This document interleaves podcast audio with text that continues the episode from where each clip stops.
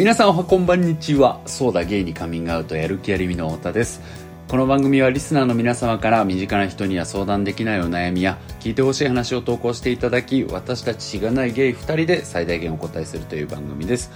今週もですねあのミシ、えー先週に引き続いてミシェルさんがちょっとあのお忙しくてお休みでございますので私一人でお送りさせていただきたいと思います。すいません。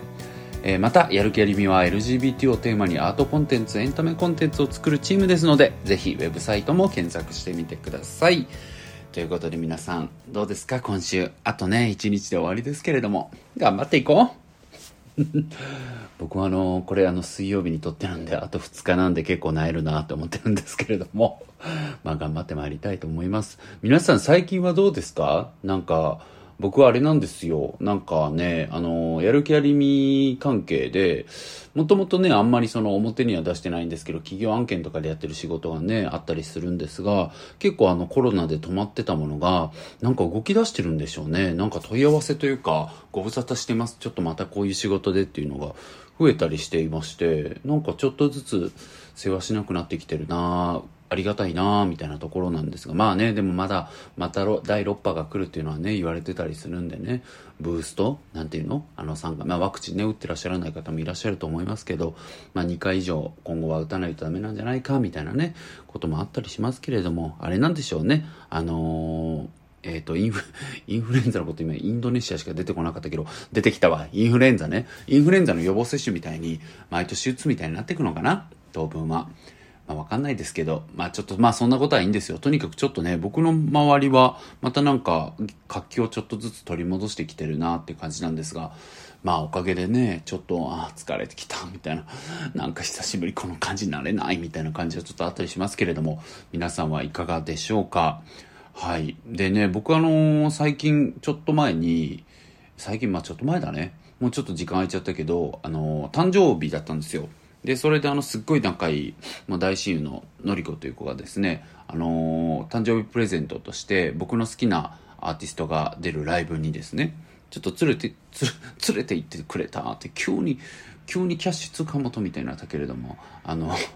連れて行ってくれたんですよ。で、それがあの、テンダーって僕すっごい好きなもうセクシーなアーティストなんですけど、テンダーと、あと、離れ組と、あとね、あの、元キリンジのあの、キリンジってね、あの、兄弟でごたごたよく揉めてらっしゃるのでとか言ったら、ファンの方に怒られるかもしれないけど、弟の堀米さんの、両方堀米ですけど、安幸さんでしたっけ？弟さんの方が出てて、もう一人ちょっと僕あの、存じ上げない方だったんですけども、でも4組中3組大好きみたいな、3組っていうか個人だけれども、お三方すっごい大好きだったので、えー行きたいみたいな感じのやつをですね、まあ、おごってくれてですね、行ってきたんですよ、ちょっと前に。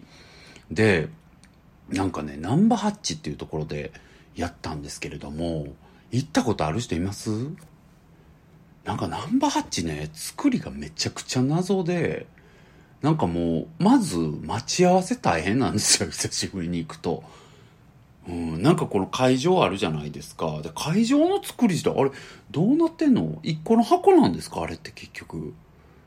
何階建てとかになってるから多分何個かあるんかな？ちょっとわかんないんですけど、とにかくね、なんかこう、なんて言ったらいいんだろう。こう、建物、まあ、上から見ると円形の建物だと思うんですけど、その周りにぐるーっと階段があるんですね。2、3個あんのかな？2個かな？わからんけど。で、それを登っていくんですけど、まずその階段がクソしんどいのと、そしてなんか、どこにいんのみたいな。どこ入り口なんみたいな。で、この階段を上がってどこにうちらはたどり着くのみたいなところでね、か全然謎で、でもずっとなんかなかなか会えへんし、でもなんか待ち合わせってやっぱりこうなんか、あーみたいな感じで会いたいっていう願望がね、僕はあったりするんで、簡単に電話なんかかけるかみたいなつもりでこうやってたんですけど、もう会えなく諦めてですね、もうのりこに電話して、ちょっとどこおるんみたいな言ったら、いや、全然わからんねん、みたいな。か、やんなみたいになって、で、なんとか、あ、おったおったみたいになって、やっとね、会えて、行こう行こうみたいになったんですけど、またそっからが大変で、なんか入ったらね、全然人おらんくて、えみたいな。ここどこ？みたいになってね、周り見渡すと、なんか行ったことないですけど、なんか謎解きに来てるみたいな人いっぱいいて、なんか多分僕らと同じ現象になってる人がね、いっぱいいて、え、なんなんここみたいな感じになって、で、えー、みたいになってたら、なんなんですかね、僕の顔が落ち着いてたんかなんなんかわかんないですけど、謎にこう、女性のね、方が来て、すいません、なんか入り口ってどこなんですかみたいな感じで聞かれて、いやいや、あの、うちが聞きたいねんけど、みたいなね。いや、ちょっとわかんないです、みたいな。僕もあの、見に来た側なんで、みたいな感じで、ああ、そうですか、みたいな感じ。何なえてんねん、みたいな。こっちやねん、なえんのは、みたいなね、ことを思いながら、なんかエレベーターがあったんですよ、そのフロアに。で、エレベーターに、まああるからエレベーター行ったらいいんかなってちょっとなってる人もいて、で、僕らもまあ例に漏れずというか、ぞろぞろちょっと行ったんですね。そしたら、なんかその、な、このライブはとも表記されてなかったんですけど、なんか、受付は4階ですみたいな、なんか何回か忘れたけど、なんかそういうことが書いてたんですよ。だから4階なんて、ここ何階なん？まずみたいな感じで、謎やなってなって、で、エレベーターを見ると、4階には止まりませんって書いてあったんですよ。え、じゃあどうすんの？みたいになってね。でもまあ、僕はそれ見たから、のりこに、4階には泊まりませんって書いてるなって言って、そしたら、隣からまたね、多分それ見てない人がパーって、あの、エレベーター上みたいななんか押し張ったりしてて、あ、行く気なんかなみたいな。でも4階泊まらんって書いてるしなって言ったんですよ。そしたらなんか、のりこってそういうとこあるんですけど、まあ、まずはやってみるじゃない。ってずっと言うんですよ。いやいや、だから、4階泊まらんって書いてるやんって言ってるのに、いやまあね、一回乗ってみてじゃない。いやいやいや、止まらんって書いてるやんって言っても、いや、まあまあまあまあの、やってみとな、わからんから、とか言ってて、で、僕なんか腹立ってきて、いやいや、書いてるやん、みたいなこと言ってる間に、結局ちょっとね、その先に乗った方が、あ、いかんわ、みたいな感じで降りてきて、そしたらのりこが、あ、そっちやだな、とか、止まらんみたいわ、とかって思ってね。うざいなぁ思ったんですけど、なんかでもね、すごいですよね。なんかやっぱりこう、ああいう人見てると自分ってやっぱりなんか自分の実感とか大切にすんの下手になってきてるなって思うというかいやなんか僕にしたらなんでそんなこと書いてるやんって思っちゃうタイプなんですけどいやまあ確かにでもまあのりこの感覚からするとエレベーターはあるし4というボタンはありそうなのであればいや押してみたらよくないっていうのっていうのはまあ確かにそうじゃないですか。うん。だからなんか自分が実感してないことを簡単にこう受け付けないみたいなことっていうのはいやちょっとできてないなって思って。でも一方でねあれなんですよ。まあのりこそんなバカな人じゃないですけどなんか自分の実感ばっかり重んじてたらやっぱりこうなんでしょう知性から遠のくじゃないですか。例えば LGBT のことだってそうで自分は会ったことないしなとかっていう人ってめっちゃいるしえー、そんないるの？みたいな、ちょっとそれ信じられないなとかいう人って、やっぱりね、エビデンスとか見てもなんか信じない人っていたりするじゃないですか。なんかああいうのを思うとね、やっぱりそのなんか自分の実感だけじゃなくて、ちゃんとこうエビデンスとかね、いろんなものをこう、なんだろう、データを見たりとか、そういうところから、そういうことを大事にするっていうのは大事である。一方、でもやっぱり自分の実感を失わないとかっていうのはね、なんか大事なことやなっていうか、だってやっぱ実感ね、大事に生きてないとやっぱ自分の感受性鈍っていくと思うし、なんかそういう意味ではね、まあむちゃくちゃ感受性の人なんですよ、そもそものりこって。なんかめちゃくちゃずっと絵描いてる子なんですけど、なんかああいうのも思うとちょっと自分はなんか、ね、左脳型になってきすぎちゃってるかななんて思いましたけど、でも総じてムカつきました。いや、まあ全然ね、冗談の範囲ですけど。で、まあなんとか見つけて、こうね、入れたんですけど、やっと。いや、最高でしたね。うん。いや、なんかナンバー8ね、あの、毎回行き方わからんなるんですけど、何回かは行ってるんですよ。で、あの、まあ、言ったら普通ライブってもちろん、なんだろう、まあ、着席のこともあるけど、基本ぎゅうぎゅうでね、ってなる中、もう本当にこう密を避けて、もうなんていうの、大の、椅子の上で大の字になっても隣の人に当たらんぐらいのね、スペースの取り方で、椅子がポツポツポツポツポツって置いてあって、そこで見るんですよ。だから本当に遮るもん、僕ら結構後ろの方やったんですけど、全然遮るもんもないし、もう、なんかもう全部丸見えみたいな感じ、アーティストが。でね、本当に優雅で飲み物も飲めたんで、まあ、あの、アルコールがね、飲めない時期だったんで、あの、ソフトドリンクをね、あの、ワンドリンクで購入して、カンカンのやつを飲んで、いや、いいなぁ、言うて見てたんですけど、ねえ、なんかね、テンダーがまず出てきたんですよ。ちょ、テンダー知ってます？なんかね、実物むっちゃかっこいいんですよ。いや、も、もともとかっこいいんですけど、曲とかも全部。なんかすごいお洋服とかも素敵やし、なんかね、割といい体もしてんすよね。セクシーやったわ。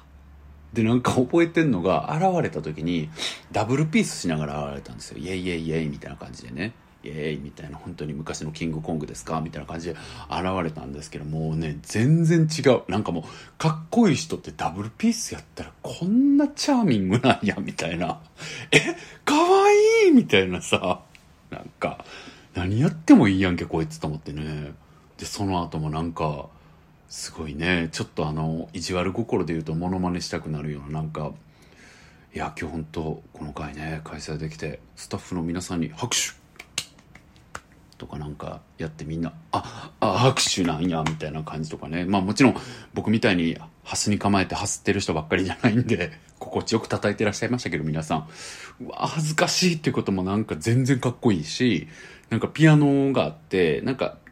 えっ、ー、と、キーボードとグランドピアノ両方あったんかな？で、グランドピアノの方なんか移動して、え、ちょっとこの曲キーボードの予定だったんですけど、ちょっとピアノ弾きたくなっちゃったんでいいっすか？とか言って、そっち移って、いやちょっと最初にピアノに挨拶してもいいですかね？とか言ってさなんかお願いしますみたいなこととか言っててうざーみたいな。うざー思ったけどむっちゃかっこええねん。なんなんやろうなああいうのいやだからやっぱああいうの見てるとこうなんか色気とかさなんかかっこよさっていうのはこうなんか掛け算でできてるやん。だって僕かけるピアノに挨拶していいっすかってもうほんま終わりやん。何言うてんねんってなってまうやんか。スタッフの皆さんに拍手とかも、いや、スタッフの皆さんに拍手はした方がいいよ。ただまあ言い方とかね。そういうの僕かけるそれやってもったら死んでまうから、やっぱりいろんな掛け算やなみたいな。やっぱりね、音楽がまず素敵やっていうことも掛け算の要素ですし、そのねかけかけ方にこうセンスが出るんやなみたいなことはね思いましたけどねじゃあどうせ言うねんって言ったら難しいしちょっと本当にセンスばっかりは難しいな思いますけれどもで次はねあの離れ組だったんですけど最高っていうかなんか長住さんの声って本当にすごいよね。長住さんってボーカルのね、まあ、離れ組さん。本当にいい声してて。なんか変わらん。いやでもなんかむしろ深み出てきてる気もするしでもなんか全然声出なくなってるとか全くないしクリアなままでずっと素敵な声でいらっしゃってね。感動しましたし「発光体」っていう最近のねいい曲もまた歌ってくれてなんか「発光体」っていう曲ってなんかその自分のかつての多分原風景っていうかなんかずっと帰ってない地元みたいなとこに帰ってる歌でなんかすごい自分のダサかった自分とか思い出すみたいな曲なんですけどあれあれですよね。原田一子ちゃんが書いてちょっと待って違ったらあれですけど確かそうなんですよ。クランボンのね。で一子ちゃんと長住さんって昔付き合ってたからどういう気持ちでカンナン書くんみたいな。なんかすごくない？なんか大人ってすごいって思った。いや僕ももう自分大人ですけどなんかそういう関係になったりもしていくんやな人ってみたいなところでな。まだまだ知らんことばっかりやなって思いましたけど。いやでもね僕あの大好きなんですけどちょっと「家族の風景」ってあの代表曲がね苦手でねなんかあのやっぱどこにでもあるような家族の風景っていうのになんかめちゃめちゃ傷ついてたなっていうのが なんか本当に思春期の思い出であるんでいやすごい名曲ですし素敵な曲やなと思うんですけど自分自身はちょっとうってなっちゃうみたいなところもねあったりしてでもまあそういうのもありなんか昔から聴いてた音楽だったんでそういうところもね自分自身も原風景をなんかこうなんか思い出させられるようなね、ものですごい良かって。そして最後、堀米さん、あ、一人ね、僕ちょっとあんま知らない方もいらっしゃって、その方にはね、あのなんか素敵でしたけど、あんまり知らないな思いながら聞いたんですけどね。そんで最後、あの、堀米さん、ね、出てきて、あの、キリンジ卒業されて、弟さん一人でやられてますけど、がっつりあの、キリンジの歌歌ってました。いいんやと思いながらね。で、エイリアンズ歌ってくれたのよ。あの、結構あの、だいぶ前にあの、LINE モバイルが出たての時にさ、あの、能年玲奈ちゃんがさ、まあ、のんちゃんがあの、CM 出て、あの、まるで僕らはエイリアンズっていう曲あったじゃないですか。あれなんですけど、もうね、ねなんかね正直言っていや大好きやし超かっこよかったんですよけどうまいとかじゃもうないないんですよねなんか歌がうまいとかっていうのとかではなくてもうあのクラスに行くともう味だけ？もう味のみでできてて歌が。いやもちろんあれですよ。楽曲が素晴らしいとか歌詞が素晴らしいとかそんなん当然ですけれども歌唱としてはもう味だけでできててさそれがかっこいいと思いましたね。なんかこうやっぱ年取っていくともちろんですけど体力も減退していくし勢力も減退していくし食欲も減退していくしこういろんなものがね減退していくけどもなんか味だけは蓄積されていくんだなっていうかさそれをこうまざまざと見せつけられた感じがしてねえ。でもなんか一方でさなんかこのおじさん味出したいねんなーっていうのを興ざめするよね。すごいあのね若い世代がまだなってない世代のこと言うのよくないけど。うん、いやでも自分もねいずれ起きることとしてねなんか味出したいとか欲張っちゃうとねいやなんかダサいとかまでは思わないけどなんか、うん、やっぱバレちゃうよね。味ってやっぱ出ちゃうもんだからさなんか出汁にかかってきてんなーみたいななんかあるじゃん。そういうの見るとねなんかいや難しいね。でもまあだ演出も大事だしねいくつになってもねだからそういう意味では演出をすることをバカにしちゃいけないけどもけどでもなんかでも出ちゃうんカレー臭みたいにさ。いいもんじゃんあれも。別に。まあお父さんのカレー臭とか嫌だけど。まあなんかこう味って出てくるもんだから逆らえないんだろうなと思うとなんかねどうやったらいいのか分かんないけどその味がいい味の出し方なんか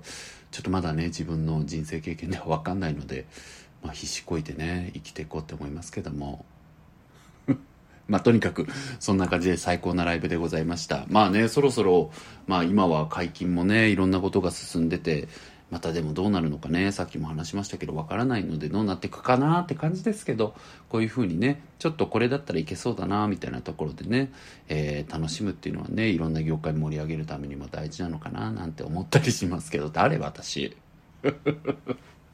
誰目線よって感じになってきたところでそろそろお便りに行きたいなというふうに思います17分も喋っちゃった大変じゃんごめんなさい皆さんはい。今週はですね、えっ、ともうね、結構お便りたくさんいただいてます。ありがとうございます。皆さんいつも。えー、結構、ちょっとこれ前、いつぐらいくださったのかな？ちょっと前のお便りになっちゃうんですけど、オーストラリア・ビクトリア州在住の41歳、ラキアンさんという方からのお便りでございます。太田さん、ミシェルさん、はじめまして。恥ずかしながら最近偶然この番組をポッドキャストで発見し、やる気ありみの存在について知り、第1話から順番に聞き始めました。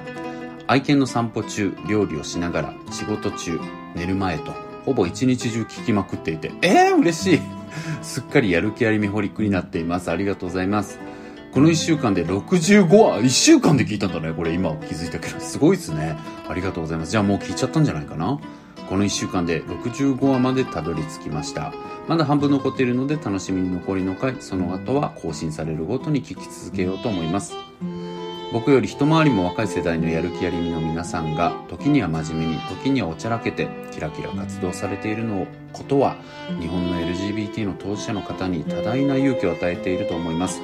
僕が若い時にこんな団体があったらよかったのになと少し羨ましくも感じています。ありがとうございます。そんな風に言っていただけて光栄です。前置きが長くなってしまいましたがこの度は鋭い観察力を持つ太田さんとやや楽観的で優しさが話し方からもにじみ出ているミシェルさんのお二人のご意見を拝聴したしたく、えー筆を取りました。かっこキーボードを取りました。僕は41歳のゲイの初老男性初老っていうにはね全然めちゃくちゃお若いギンギンなギンギンとか言ったらね。ちょっと怒られちゃう バンされちゃいそうですけれども、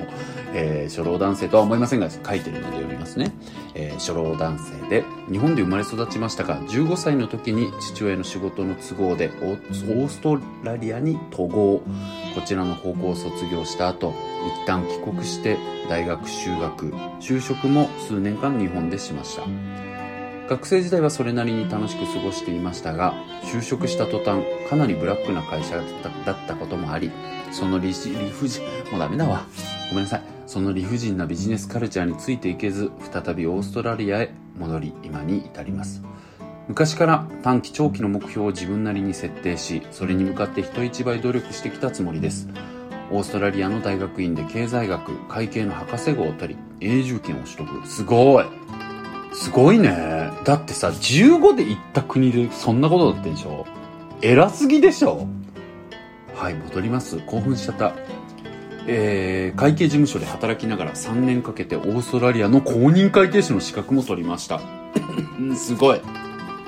プライベートでは付き合って10年になる最愛のパートナーとも出会え、彼の屁が殺人レベルで臭いということ以外は比較的良好な環境を保っています。それはもう、もうみんなそうですから。家族、友人へのカミングアウトも拍子抜けするくらいあっさりでした。半年前にずっと夢であったマイホームも購入し、ずっと住んでいたメルボルンから田舎町へ引っ越し、現地の大学で会計士としての仕事も絶妙なタイミングで見つかり、給料も自分が若い頃に目指して目標としていた年収以上になりました。何が問題やねん十分幸せやんけ、じじい。と思われるかもしれません。はい、思います。しかし、40代になった今、ふと思ってしまったのです。目標がこれ以上ない。あとはその日その日を淡々と生きて息を引き取るのを待つだけだと。もしも健康に生き続けてしまったらまだ人生半分先のことを考えるとめまいがしてきます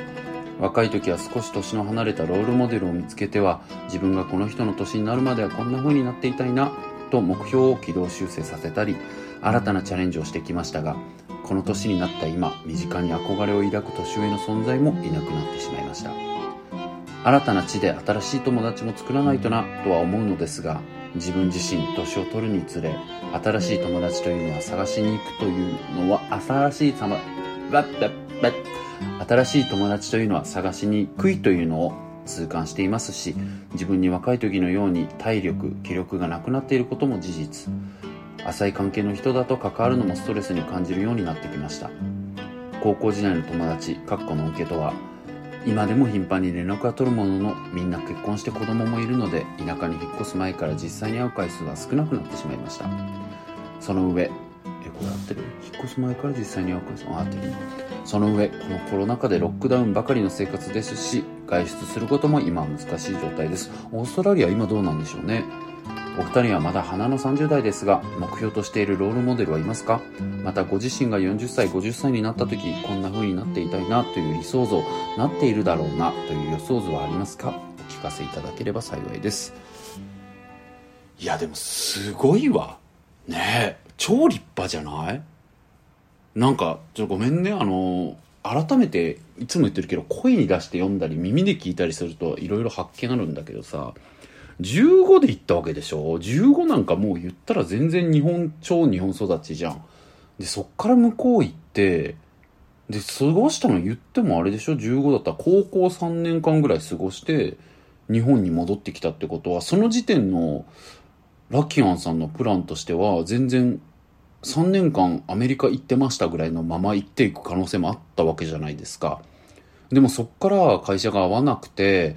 ね勇気振り絞ってとか思い切ってオーストラリアに戻ってというかもう一度この時は多分もう一度行くって感じですよね。でそこでもう一回ね資格取ってすごい経済学会計の博士号を取ってさ永住権取って公認会計士になったんだよ。すごくない？いやめちゃくちゃ努力してるじゃんと思って。すごいよね。いやだから超立派な人だなと思ったしなんかいやすごいもっと称えられるべきね、称えられてらっしゃると思いますけど、ことだなっていうふうに思いました。うん。で、なんか僕が思ったのは、そのようやく今ね、望んだものを手に入れたんだし、とことんね、ダラダラするのも大事なんじゃないかなと思いますよ。うん、まあ、僕はあの、本当にラッキアンさんより人生経験も少ないですし、いや、これ忖度とかじゃなくてね、謙遜とかでもなくてねやっぱりなんか思うんですよ。でなんかまあ薄く生きる濃く生きるとかあるし濃く生きてきたつもりではあるけれどもやっぱりとはいえ時間は33年とかしか生きてなくてやっぱり全然小っぱだなって思う機会もたくさんあるので、なんか本当に何かをね、言うのはおこがましいなと思うんですが、でも僕自身はなんか大事じゃないかなってこう読んでて思ったのは、なんかこんだけね、望んだもの手に入って、まあ言ったら散々登山してきたわけじゃないですか。チョモランマ級とかね、エベレスト級のものいっぱい登ってきて一緒か。チョモランマとエベレストって一緒だっけ？え？忘れた一緒だよね。モンブランとかね、いろいろあるけど、まあいろんな山登ってきたわけじゃないですか、ラッキーアンさんって。で、本当にこう登って登って、やっとたどり着いて、ここまで来たっていうところ来て、山がないって言ってるのは、いや、あんたすごい登ってきたからだよっていうさ、思うんですよね。だからなんか、そういう時はやっぱりその平地でね、ここの今頂上に今いて、自分のこれまで目指してきた山のね、で、そこに今まあ野原があってさ、楽しそうなわけじゃん。楽しそうというか野原があるわけよだからそこでちゃんとダラダラするみたいなことっていうのも大事なんじゃないかなって思うんですよね。だって誰にも迷惑かけてないしそれだけじゃなくて誰かの役にちゃんとね立つ仕事をされていて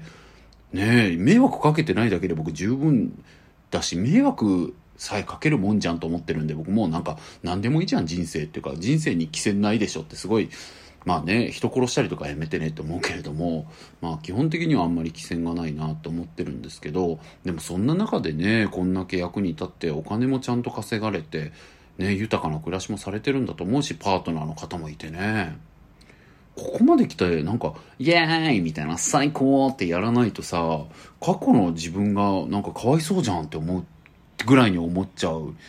かなって思ったし、なんか、うん、あれなんですよね。なんか人間のその、なんていうの、主観的幸福感、ウェルビーイングにね、おいて味わうっていう能力めちゃくちゃ大事らしいですよ。うん。だからなんかいろんなものの味をちゃんと感じるっていうことがすごい大事だっていうのがあるんで、まあ感謝することとかも、自分の、なんだろう、幸福感的に大きいんですけど、感謝をする気持ちとか、感謝する回数が多い人とかってしない人が少ない人より全然主観的幸福感変わってくるんですって。だから感謝をすることとか、あとは味わうってこともそうなんで、そういうことを今までここまで来れて、頑張ってきてくれた自分にありがとうだし、いろんな支えもあっただろうから、そういう人にもありがとうと思って、最高みたいな、今日も買いたいもん買って食べようみたいなことをさ、なんかやったらいいんじゃないかなってすごく思います。うん。で、なんか本当に言ったら、だから、まあもちろんね、お仕事とかされてたらストレスとかもたまると思うけども、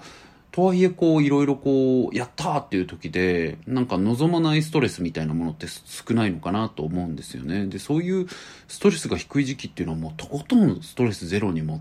ていくべきまでは言い過ぎかな。でも持っていけばいいなって僕は思うんですよね。でやっぱりなんか僕自身もこれは実感があって僕はあの大学時代にもう全部嫌になってもういろんな負担から逃げ出したくてあの海外放浪してたわけなんですけどで、やっぱりその、本当にストレスゼロになったんですね。で、なんか肩、よく、ポッドキャストでも話してますけど、まあ、肩書きもなくなって誰も僕のこと知らないし、なんかもう、誰とも連絡も取ってないし、本当にこうゼロの状態になった時になんかそこになってようやく自分のこう澄んだ声って聞こえてくるってこれなんかかっこつけて言ってるとかじゃなくてマジでそうなんですよやっぱりなんか都会じゃなくても、都会じゃなくてもそう。だから人間社会で生きてたら、いろんなしがらみがあったりとか、いろんな雑念もあるし、いろんなこうなんか人の作為もあれば自分も戦略いろいろ考えてとかやってて、こう、ごちゃごちゃしながら生きてて、あんまりクリアな自分の声ってわかんなかったりしますけど、でも本当にそういうストレスが低くなってる時って自分のクリアな声が聞きやすい時期だと思うんですよね。で、それをキャッチすると、それがやっぱ自分の指針になってくって思うんですよ。で、これも僕何回か言ってますけど、僕は本当にその時に、あ、自分は絶対に面白いものを一生作りたいってすごく思ったんですよね。で、もう一個が自分がゲイであるっていうことをちゃんと受け入れて、なんか本当にこう、もっとそういう人が生きやすい社会に貢献したいって思った。そのことは本当に思ったんですよ。はっきりと思ったんですよ。だからそれが今も自分の指針になってますし、なんだろう、迷うことないですね。うん、なんか、やっぱり忙しく生きてたり、いろいろこう悩むことがあると、なんか自分って別に面白いものなんか作りたくない、作りたいなんか、そんな思ってないんじゃないかとか思うんですよ。僕忙しくて最近ね、そんなこと言うのは恥ずかしいですけど、全然なんか作りたいもの作れてないんですね。でもそういう時に今言ったように、本当は作りたいと思ってないんじゃないとか思うっていうのはなんか自分に失礼だなって僕は思うんですよ。うん、僕の自身の思いはやっぱりそこにあるし、ただ今僕が不器用でうまくやれてなかったりとか、僕自身がこう、忙しくなっちゃってて心がね、ちょっと、心をなくすって書いて忙しいとかいうなんか言うじゃん。なんか何なのって思うけど。まあでも実際そうだなと思いますし、うん、そういう状況になってるからなだけだなって思うからなんとか打開しなきゃなって今思ったりするんですけど。でもそのなんだろうそういう自分の指針になってるのはやっぱり根本的には本当にその学生時代にね世界放浪してもうなんかどう何でもない人になって見えたことだったなと思うんでなんだろう今ねお仕事とかされてる責任とかいろいろ終わりだと思うからストレスも絶対終わりだとは思うんですけどとはいえこうねすっきりされてる時なんじゃないかなとも思うので今なんか自分を味わった方がいいし自分の声ちゃんと聞いた方がいいと思うんですよね。だからなんか僕はまたなんか登ろうとかあんまり今思いすぎずね踊り場で踊りまくってりゃいいんじゃないかな今今はっていうふうに思ったりしますよね。うん。まあでもなんかなんだろうな。その人生ってこう望むものに手が届けばねこう不幸が幸に転ずるような簡単なものではないってことだと思うんですよ。で僕最近本当にそれ外言の連載ずっと書いてて実は直近でもそういうことを書いてたんですね。でそれは僕自身がなんか昔すごいなんでしょう。ブスっていうことを小学生の低学年の時にこう言われてすごいちょっといじめてくる男の子がいてでその子のそういうやり取りその子とのそういうやり取りによって僕はすごいブスっていうのは内面化してでその後はそれがひも手っていうところに変わって大人になっていったんですよ。でもやっぱり恋愛もしたかったしいろいろ頑張ってやっていった時になんかある時期からなんか僕がひも手なんですみたいなこととかなんかそういうムーブを取るとなんか結構滑ることがすごい増えたんですよね。なんかなんだろう。それがこう結構なんだろう感じ悪く映っちゃったりとかなんか別に笑えなくなっちゃったりとかみたいなことが増えてあれ？みたいな。なんか違うのかな？みたいなことが思ってで実際に僕自身もそんなこうモテない？みたいな感じにはもう今なんかうんそういうこと言い方するとどうしても感じ悪く聞こえちゃう人もいるだろうけど別にそんなことはなかったりもするし実際に恋愛もしてきているからなんだろう、そういうところに来たわけなんだけど、で、その時にね、もうこれ本当に連載に書いてる通りなんだけど、僕はなんか山ちゃんのことを思い出して、南海キャンディーズの。で、南海キャンディーズの山ちゃんがね、あの、青優さんと結婚する時に、自分のね、オールナイトニッポンの、え、TBS ラジオか。TBS ラジオで、なんか自分が結婚なんかしていいのかっていうことがずっと悩んできたってことを悩みながらにね、語ってたんですよね。自分のファンたちは応援してくれないんじゃないかとか、みんなを傷つけるんじゃないかって思ってでもその時にぜぜひ結婚してくださいっていろんなファンに言われてすごい感動の回だったんですけれどもなんかだからやっぱりああいうのを思い出してなんか本当に望んでたものとか望むと手が届かなくて悔しくてなんかこう恨んでたものとかいうかさなんだろうな自分が悔しい思いをしてたものにようやく手が届いたりしてもさそれって別に「はいじゃあ今日から幸せです」っていうことでは全然ないんですよね。うん。だからなんかそんな単純なものじゃなかったりするからやっぱりそれの話がこう転じてというか他者とこう自分のねなんだろう地獄比べとか天国比べってやっぱするべきじゃなくてなんかあの人ってお金あるから恵まれてるじゃんとかなんかあの人って親ガチャ最高だから最高じゃんとかなんかこうねそういう風に簡単に天国比べ地獄比べみたいなことはしちゃいけないんだなっていうことはすごく思いますよね。なんかそういう風にさご自身の中でああなんかやった最高ふう100点もうこれで一生最高幸せイエーイみたいにならなかったっていうことをこうなんだろうなご実感された？それこそ今日最初に実感の話したけど、なんか実感されたっていうのはすごいことだと思いますよ。だってみんな言うじゃん、なんか芸能人でも本当に辛くて自殺する人いっぱいいるんだよとかって知ってても、それをやったことないからみんな。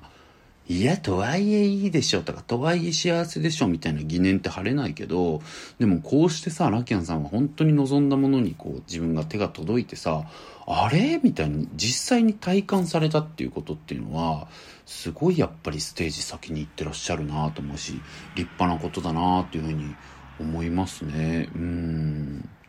でまあ僕自身の個人のねなんか理想像とかを話簡単になんかねご質問してくださってるからお話ししておくと僕はやっぱり経営の仕事と表現の仕事それを両方やり続けたいなっていうことは思いますね。でそれは何ていうかもちろんその経営者としてこうなりたいとか表現者としてこうなりたいみたいなちょっとあるあるはあるんですよ。ね、あるはあるしこういう経営者に憧れるとか表現者でこういう人に憧れるっていうのはあるんですけどなんかでもそこに絶対なんなきゃっていうよりもその経営とか表現っていうことをやってる時間それ自体が本当に好きなんですよね。うん、だからなんかそれを手放したくない。うん、なんだろう、その、それを手放したくないっていうのはその2つをやり続けたいっていう意味でもあるし、なんか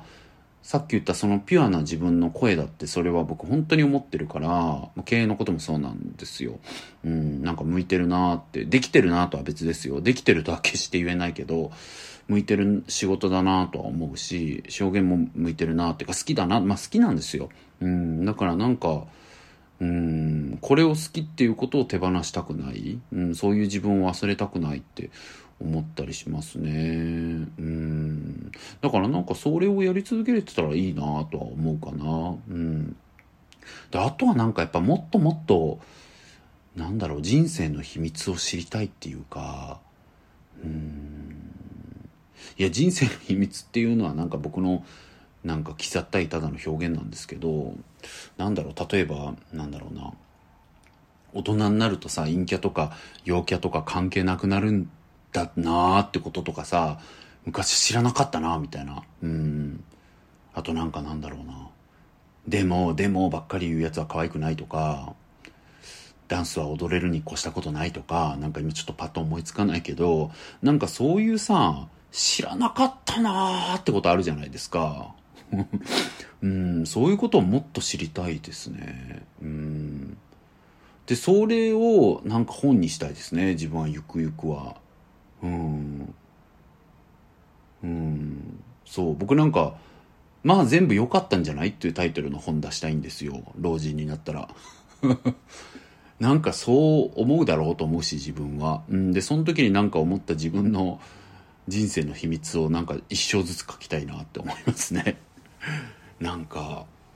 ダンスって踊れるに越したことないっすよね。なんか世界世界とかに僕そんな言うほどただのた旅旅客旅旅行人ですけど旅行人として世界のどっか行ってると思うんですけどマジで一番の共通言語って踊れるってことだったりするじゃないですか。なんか本当にこう体を英語してオーンっていい顔してるだけでめちゃくちゃ隣のね黒人さんがいいねみたいな顔してくれたりとかってマジであるしなんか踊れるに越したことないなマジでって思うことは本当に多かったしなんかそういうそうなんだなってことをもっとたくさん知りたいですね。いろんな秘密を。うん。あとはなんか子育てっつうかね、家族を持つことにも挑戦したいかな。うん、それは前の回でね、前の前の回ぐらいで言いましたけど、うん、なんか家族って最高だなって思ってから死にたいな。うん、それはちょっと執念めいたものがありますね。いや、でもなんか、うん、僕のいいとこでもあり悪いとこでもあるけど、なんかそういうきっとできるみたいなものでこう飛びつき飛びついちゃうところあるんで なんかめちゃくちゃ現実的な人とかうん人に言わせるといやそんなの大変なるくないとかこういうことできなくなるんだよとかいろいろ言われたらそうかなとか思ったりもするんですけどうんでもなんか飽きそう単純に。うん僕一人で生きていくとかは。うん、子供の人生のこと考えるとかあった方が飽きなさそうだなとかも思うのでそういうすごく利己的な意味からも。いやまあそういうこと言ったらなんかすごい自分を下げすぎてる下げすんでるように感じますけど、うんまあ、人間好きなんでねなんか家族っていうものが自分で作れたら面白いなっていうふうに思うかな。うん。でも分かんないです。本当にこんな生意気なこと言ってますけど僕だって40代にも50代にもなってないんで。これからねハゲ散らかってきたら何感じるのかも分かんないですしねもっとなんかねいろいろ弱々しくなってきてとかなんのかもしんないし逆にねいろんなことがすごく強くなっていくのかもしんないし何も予想はつかないですねうんただやりたいことは僕本当にいっぱいあるからなうんなんか全国のね、僕魅力的な木を紹介する YouTuber になりたいんですよ。これもずっと言ってるんですけど、マジで。木がめっちゃ好きで、僕おすすめの木とかあるんですね。なんか、おすすめの木っていうか、この木がかっこいいみたいな。で、僕前祐天寺住んでた時にもなんかね、あの、世田谷公園の近くに保護樹木があって、その木が超好きで定期的にマジで見に行ってましたね。なんか癒されるというか、いい顔してるねみたいな感じで見に行ってこうなんか、周りの人の目とか気にしながら、おずおずとその木じーって触ったりとか そういうことやったりしてたんで、すごい木が好きで、なんかこの松はかっこいいっすねとかなんか そういうのをただ紹介する YouTuber になりたいなとかいう夢もありますし、あと僕博物館とか資料館超好きなんで全部行きたいし、老人になったら自分で作った曲のアルバムとか出したいし、ゲイバーのオーナーにもなりたいし、うん、死ぬほどやりたいことあるなって思います。で、それらがね、叶わなくても、叶ったとしてもなんかちっぽけなものでもなんか登りたい山があるっていうこと自体が僕は幸せだなと思ってるんで僕は無限に山ある気がするなってのは分かんないです。でも今のところはそう思ってるかなって感じです。うん。でまあ言えんのはなのでなんか多分そういう登りたい山ないなってなしてらっしゃるのってなんかラッキアンさんが今なんか自分が何を好きなのか分かってないってことなんじゃないかなってちょっと思うんですよね。うん。で、ここに書いてらっしゃることも、もちろんご自身で望んだことだし、なんか自分のね、好きなこととか、得意なことが反映されたお仕事の選び方されてらっしゃると思うんで、なんか、お前は何にも自分のこと分かってないとかは全く思わないですけど、でもやっぱりここに書いてらっしゃることも、どっちかというと、こう、ステータス気味のことをやっぱり書いてらっしゃる。いわゆるなこと